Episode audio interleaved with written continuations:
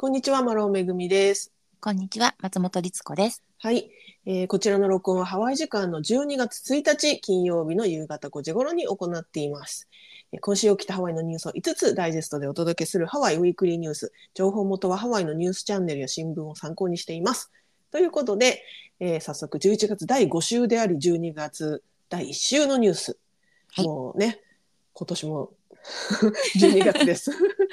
けれども、ねはい早速行ってみましょう。うんはい、まず一つ目。はいえーホノルル空港で生体認証による出国が可能になりましたということでニュースが伝えておりました。なんだか知らぬ間に近代的になってますな。そうなんですよね。ホノルルのね、ホノルル空港って言っちゃいましたけど、ホノルルのダニエル K 井上国際空港ですね。この出国ゲートのところで、まあ、要は出国する人たちに向けて、だからインターナショナルのフライトを利用する人たちに対して、生体認証対応のスマートパスが導入されたということなんですって。なので、うん以前よりも簡単にスムーズに出国ができるようになりましたよということなんだそうで、これがですね、あのーえっ、とね、今回導入されたのが SITA って書いて SITA っていうのかな？SITA 社によるスマートパスと呼ばれるシステムなんですって。うん。で、もちろんね、アメリカのあの法的な部分もしっかりあのクリアしてというか、まあ、そういうオフィシャルなところと、まあ、提携してもちろんやってるっていうことですね。はい。で、えっ、とね、すでにですね、空港、ホノルル空港のターミナル1に、ターミナル1とターミナル2に、54機のフェイスポットって言って、その生体認証、なんていうかな、機械生体認証の機械がもう設置されてて、それでみんなもうそれ使ってるということだそうです。ねえ、なんか全然私は見たことがないんですけど、うんうんどの辺なんだろう。ちょっとね、いわかんないあです。れじゃない出国出国のとこですよね、だから。でも出国のところ、だからあのーいわゆなんていうんですか、あの、荷物検査みたいなとこあるじゃないですか。はい。それとは別ってことだよね。荷物検査 TSA ですもんね。うん TSA とはまた別ですよね。ねえだってあそこは国内便でも通りますもんね。取らなきゃいけないそうから、そうみんながね、飛行機に乗る人はみんなあそこを使いますよね。そので前ってこと？あの、いや、後だと思うんですけど、あの、なんかあの、出国するときに反抗してもらったりするじゃないですか。あの、パスポートに。昔で言う、出国の何月何日、ボーンみたいな。あれって今どうなってるんだっけ？全然、そんなの、そう、あねえの、あ荷物の、検査のとこに行くのにパスポートは見せるじゃないですか。パスポートなり、そのはい ID なり見せるじゃないですか。はい。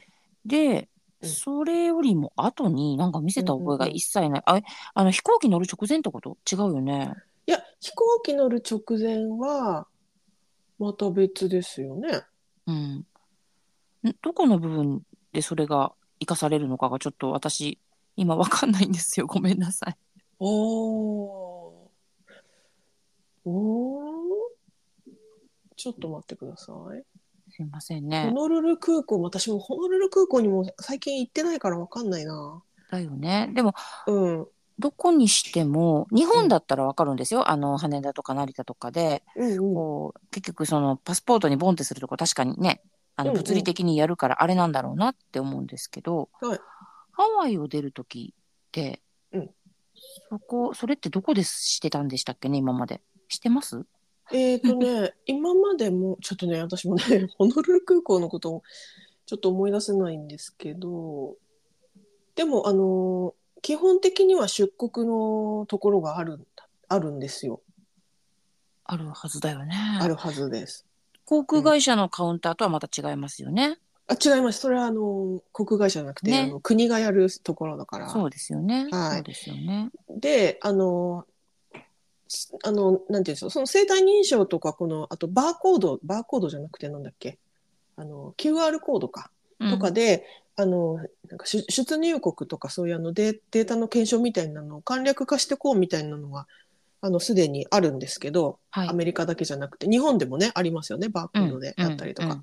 多分そういうものと近いのかなと思っていて、多分何かその、スキャンする、あの、ところがあって、で、そこに、その機械でスキャンすると、もうあの、なんだ、窓口に並ばなくても、それでピッてやって、はい、OK みたいな感じになるということかなと思います。そうですね。ちょっと、うんちょっとすいません。いまいちどこのことなのかが、本当にこれニュースよ一生懸命読んだんですけど、わからなくて、はい。どこにその機械あんのよ。大体その機械の、あの、い意味は何だ？みたいなのがちょっとですね、私、まあ、あのーうんうん。国際線の、去年の、あ、今年乗ったけどな。まあ、なんだろまあでも、この機械が、あの、導入されたのは最近だから、律子さんがその最近、例えばほら、夏にさ、律子さん日本行ってるじゃないですか。うんうんあの、う。ハそれじゃない、ワイでね。もちろんないですよね。うん、ないと思いますけど、でも、あの、出国の手続きっていうのは必ずしてるはずなので、してると思いますよ。ししてるはずですよね。うん多分ね、あのね、ごめんなさい、さっきね、TSA とは別なんだけど、TSA と同じエリアにあるんじゃないかなと思います。あの、あの TSA に入る直前に、うん。おじさんがいて、うん、うん。なんか、あの、顔と名前とこう見るじゃないですか。あそこはのチケットとかシャッシャッシャッってやったりとかね、しますでもよね。、でもかなと思ったけど、あれは国内線の時もいるもんね。そうそう。国内線の時は、あれはその、あの、な ID と本人を確認してるだけですよね。うんうんうんで、国際線の場合は、その人が、その、いつ、えっ、と、飛行機に乗って、要はいつ出国したかっていうのもしっかり、あの、刻印されないといけないんですよ。で、今って、あの、パスポートが全部、あの、デジタル、デジタル化してるじゃないですか。はいだから、あの、はいパスポートの中に硬い、なんか、そうかそうか。ね、板みたいなの入ってて、うんうんそうそこにあの、情報入ってるけど、入ってるそこに全部登録されてるはずなんですその出出入国のデーうん。そういうタがこ。とか。うんうんそこの部分が今度は顔認証になる。そうそうそうそう。だから、あの、もう一瞬で終わっちゃうってことですね。顔と顔とデータをピッて照合して、はい、どどうぞどうぞみたいになっていくと。いうことなので、あの、待ち時間も少なくなりますよっていうことだし、あとはその、んなんていうかな、人間の目視よりも、あの、正確っていうことなんですよね、きっとね。。なるほど。ちょっとうん楽しみですね。それやってみたいな。うん、このね、スマートパスはね、今のところ専門家によると99.5%の照合率。だからかなり高いですよね。なるほど。うんでも、最初にどこかで認証しなきゃいけないってことなのかな？あの、スマホみたいに。そういうことでもないのか？スマホ？は、あの、フェイスなんちゃらでするときって、はい顔認証するときって、まず自分のスマホに顔、なんて言うんです？認証するじゃないですか、一回。はいはいはいはい。私これですよっていうう。んうんうんうん。それをどこかで一回しなくちゃいけないってことなのかなと思ったんですけど。どうなんでしょうね。パスポートに一応写真入ってるけどね。でもそれだけじゃちょっとし、ねえ認証というにはどうなんだっていうそのもありますしね。うん。すみません。あまりにも私が今、多分あの次日本に行く時とか海外行く時に、あの見てきてくださいぜひ。やりますとも。どういうふうになるか。ええで、これは律子さんみたいにあのハワイに住んでる人はもちろんですけど、日本からハワイに旅行来て、ハワイを出るとき、だから日本日本人の人がハワイを飛び立って日本に帰るときにもすごくそれが楽になりますよということなので、そうですね。旅行者にとってもすごくうん、ベネフィットがありますよということだそうです。これはもう、ちょっとね、今年中に日本に帰る予定が今のところないんですけど、うん、もう今年あと1ヶ月しかあな、いそうだった。そうだった。でもね、うちの家族みんな行くのよ、それぞれバラバラに。あ、私以そうな外。んだ。あ、じゃあそう見てきてもらったら、ねちょっとうん、やなる気が、やる気があるかわかんないですけど、聞いてみます。はい。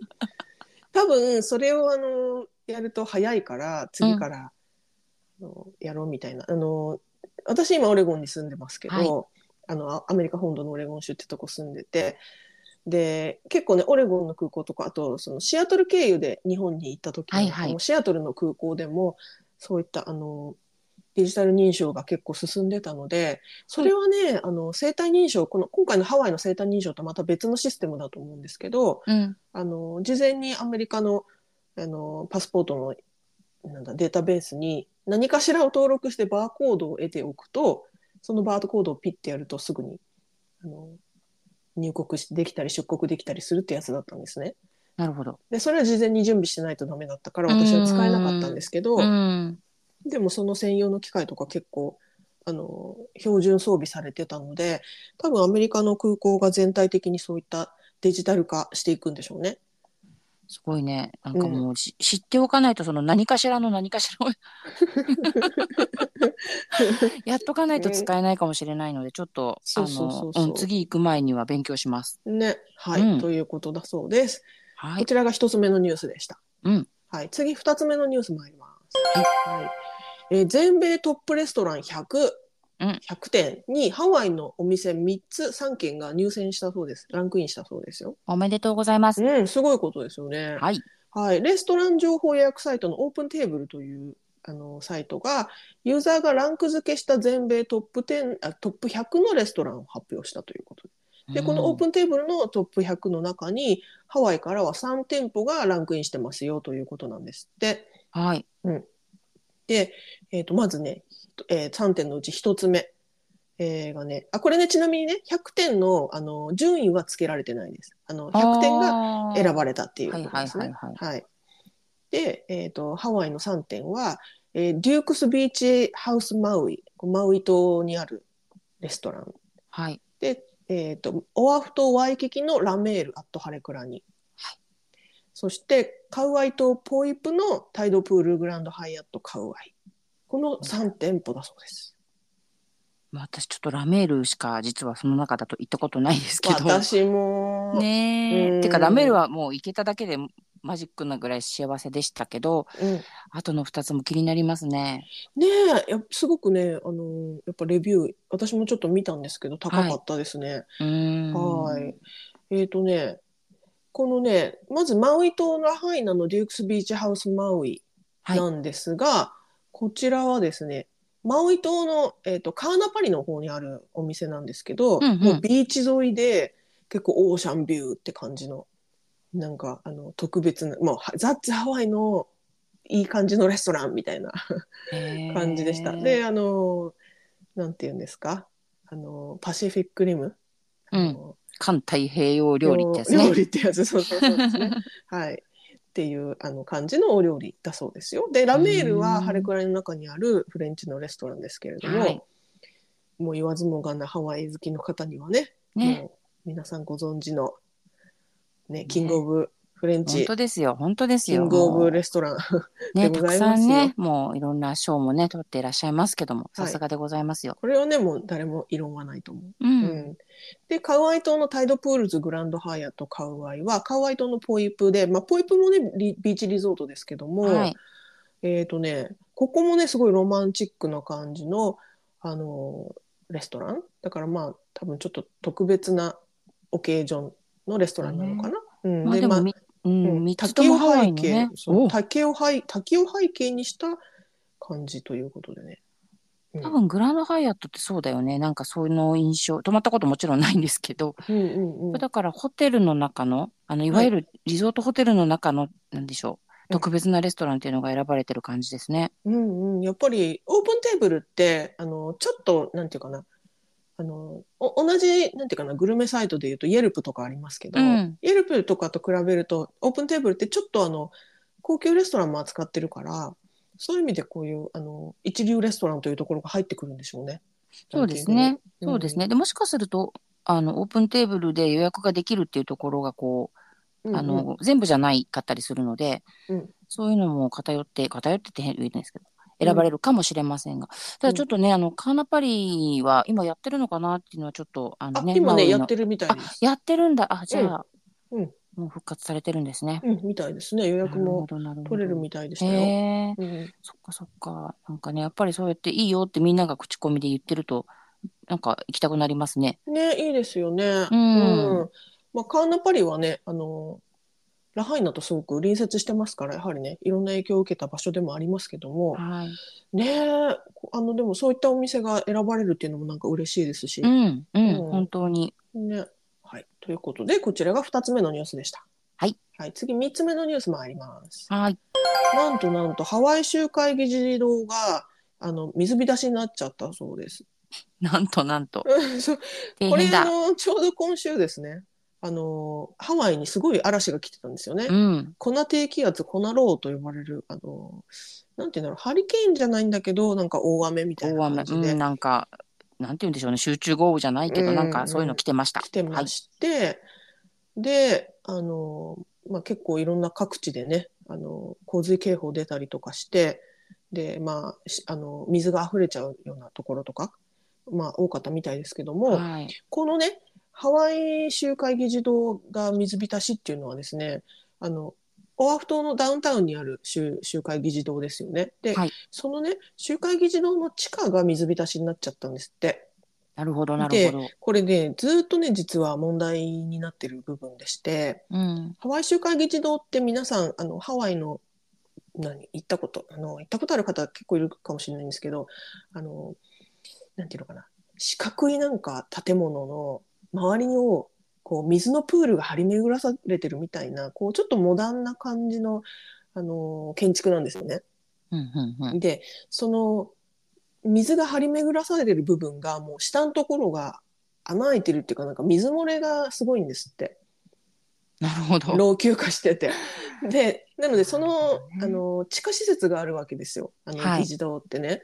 で、地下に結構そういう議員さんのオフィスとかいろいろあるんですけど、その上のですね、プールの水がもうじゃんじゃん漏れてきちゃってたんですよ、以前から。なで、るそれ。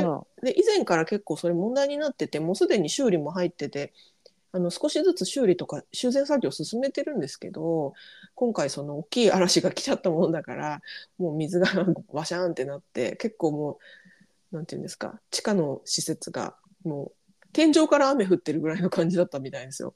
ボタボタボタボタっつって。いやー、なんかあのーねこう、見た目重視というかね、あの、なばっかりに、そこがっていう、なんか何とも言えない感じ。そうか、大雨なだけじゃなくて、プールなんですね、そもそもね。そうそうそうそうなんですよ。なで、そう、私もね、それで気になって調べたんですけど、はい。そういうあの、なんていうんですか、景観のために作ってる、こう、なんていうかな、川とかとは違うんだけど、なんか水を使ったこう、インテリアってありますよね、うん結構。うん特にあの、高級な、あの、ちょ、ちょっといい感じのね建物とかだとあるじゃないですか。あるあります、あります。ありますよね。噴水とは違う、なんか、プールみたいな感じ？あります、あります。それってね、やっぱりね、結構ね、あの、そういった浸水というか、あの、水漏れ問題って結構あるみたいですよ。いや、でも確かにね、その、うん普通、やっぱりプールって、あの、地上に作りたいじゃないですか。本当の意味のプール。うんで、それをわざわざこう上にね、うん作ってみたり、もしくはそのプールの下に地下の何かを作ったりっていう場合、よっぽどちゃんとしてないと水は、ね、漏れるよね。そうなんですよ。建物はね、それはもちろん作ったばっかの時は漏れないでしょうけど、うんうん。でどんどんどんどんあいの、ね建建材だってやっぱりねねボロボロになっていくわけだからっていう、でその修理がやっぱり結構大変でだからあのこういった専門家の方たちはこういったプールをあの将来的にも水漏れしないようにっていう、まあ、テクノロジーをねどんどん進んでると思いますけどもともとこの集会議事堂古いですからあのもうしょうがないっていうことで。で今あのあのただあの水をね張り巡らされてるそのデザイン自体にはすごく意味があるんですよね。あれってあの、ハワイイ諸島を結構イメージしてデザインしてたりするから、だからそのデザインは残しつつ水の害をなくすっていうことであの水はないんだけど水に見えるみたいなデザインはどうかっていう話があるみたいですよ。あ、あの、美術館みたいなね。あそうですうんそうです。ダウンタウンにあの、えーハワイ州立美術館がありますけど、そうそうそうその州立美術美術館のねお庭にも同じようにあのプールに見えるんだけどそのなんていうかな本当にガ昔プールだったんですよねあそこね。でも今はお水じゃなくって、何かしらこうちょっとクリスタルっぽい何かがそうそうまるで水面のようにね。ねそうそうそうそう。でもすごい綺麗だし、あの、何度見ても水だと思っちゃいますから、私。うんあれはあれですごくなんかあアート作品として素晴らしいですよね。ねだから、ああいった形のコンセプトのものにするするのはどうかっていう案があるそうで、うんそれはいいんじゃないかなと私は思いました。そうですね。あの、やっぱりその下にあるものももちろん人もいますし、大事な資料もいっぱいあるでしょうし、うんであと水ってこう漏れて乾いた後に、け完全に乾くまでにカビがとかね、あるじゃないですか、いろんなね、問問題がね。水が染み込うんむことでそもそも脆くなっちゃうとかね。そうそうそう、もっともっと早くね。ううんん、だから、まあそこは考えていかなきゃいけないと思いますけども。ねいやーでもね、そう、ちょっとした豪雨で、あの、いろんなところに、なんていうんですか？いろんなところがこうね、よろしくなくなっちゃうのがハワイのこう、インフラの弱いところでもあるので、道路とかね。そうなんですよね。ただね、もう雨季ですしね、あの冬ですそう、から。急に来ました。ほん結構急に来ましたね、この雨とちょっとした涼しさ。うん。あー涼しいんですね、今。うん、今日涼しいです。そっかそっか。ね、でも毎年ね、雨季は来るわけですから。ですね。ね、そ備えとかないとっていうね。まあ備えたんだとは思いますけどね。すぐ忘れちゃう。うんまあ似合わないんでしょうね、いろいろね。分かってるけどよっていう。そうです。そうなんです。みんなね、お金もかかるし、人手もかかるし、うんそして今稼働してるものを、あの、直すって大変なことですからね。そうですよね、うん動かしながら直すってそいううのはね、そうそうそう。大うんすべてそうです。ホテルでも、あのね、ショッピングセンターでも何でも。道路でもね、そうですよね。うんはいということで、こちらが3つ目のニュースでした。はい。はい、次、4つ目のニュース参ります。はいはい、先ほどのね、お天気のあの話題から引き続きなんですが、うんあの今年のハリケーンシーズンは、この粉低気圧を持って、これにて終了ということだそうです。なんか、なんかね、この冬結構最初で最後みたいな感じですね、そうするとね。あのでもハリケーンは来てたじゃないですか、結構。うんうんうん。あのドーラとかね、それこそまああのマウイ島そうかのそうか。そうだった。そういっぱい来てたわ。あの風を吹けた。そうだった、そうだった。だからあの、ハリケーンシーズンって多分6月ぐらいから始まって、違ったかな、5月か6月ぐらいから始まって、うんうんうん秋ぐらいまでって感じだけど、今年は、あのこれで終わりですよっていうことだそうです。ううん、なんとなく、あの、雨季が始まって最初って勝手に思ってましたけど、そういえばそうでした。いっぱいありました。そうなんです。もう忘れちゃった。うんうん 過ぎたことは私も忘れちゃう。忘れちゃった。忘れちゃいけない。はい。うん、そううんうんなんです。うんうん。なるほどね。で、まあ、あのー実際に上陸、あの、ハリケーンが上陸しちゃったケースっていうのが今年あんまりなかったと思うんですけど、うんうんだけど、あの、近くを通るだけでもやっぱりハリケーンってすごく脅威があるものだから、はい。で、今回も先ほどもちらっと言ったこと、あの、ハリケーンドーラは、あの、ハワイ諸島には上陸しなかったんだけど、近くを通ったばっかりにその強風によって、あの、ラハイナがね、ラハイナの火災は燃え広がりましたし、まあ、同じようなケースも起きてますから、はい。やはりね、恐ろしいですよね、ハリケーンはといううん。ことで。で、えっ、とね、もうね、その来年のお天気予想っていうのもある程度出てるんですって。はいはいはい。で、エルニーニョ現象がもう数ヶ月続きますよと。で、うん。2024年は雨が多くなる1年になりそうですよということだそうです。うん、なんかね、やっぱりその水が足りなくって、あの、うん。水道代がうんぬんとか、水不足でうんぬんっていうのはもちろんよろしくないので、そういう意味では雨がね、うん。少ないよりは多い方がいいのかなとも思いますが、やっぱりこうやってその集中して降って、どこかしらに被害が出たりとか、うん。ね、そういうのもあるので、うん。できればこうコンスタントに、そうなんですよね。ね。そんなうまくいかないですけど。ちょっと、乾いてきたなってなったらちょっとパラパラっと降ってほしいですよね。ね、なんか誰かがそういうスイッチを入れられるようなシステムならいいんですけどね、自然はそうはいかないからな。うーん。今はねもうパうん。パリッパリに可愛かったかと思ったらドシャーって降るから、うん、あの地表もねその水分を吸いきれなくてあのダラダラって雨がね流れちゃってね。そう流れちゃそう。う水害になるとかねそういったことも起きてますから、うん。ね、なかなか難しいですけどただあの来年はそんな感じの予想ということで、なるほど。はい、あでもね、あの、ちょっと、ま、いろんなね、まあ今こう、今来年の話をして遠いかなと思ってると結構すぐだったりもするので、あと1ヶ月ですからね今年もうちょっとしかないので、はい。ちょっと備えられるものは備えながら、ちゃんと準備していきたいなと思いますね。そうですね。うんはい。ということで、こちらが4つ目のニュースでした。はい。はい、最後5つ目のニュース参ります。はい。えーホノルルマラソンの優勝者に純金のメダルが与えられるそうです。うん。もうホノルルマラソンなんですよね。もうそれこそね、あの、それこそ来週ですって、来週ですって、ね奥さん。ねえホノルルマラソンといえばもうね、12月の一大スポーツイベントですけれども。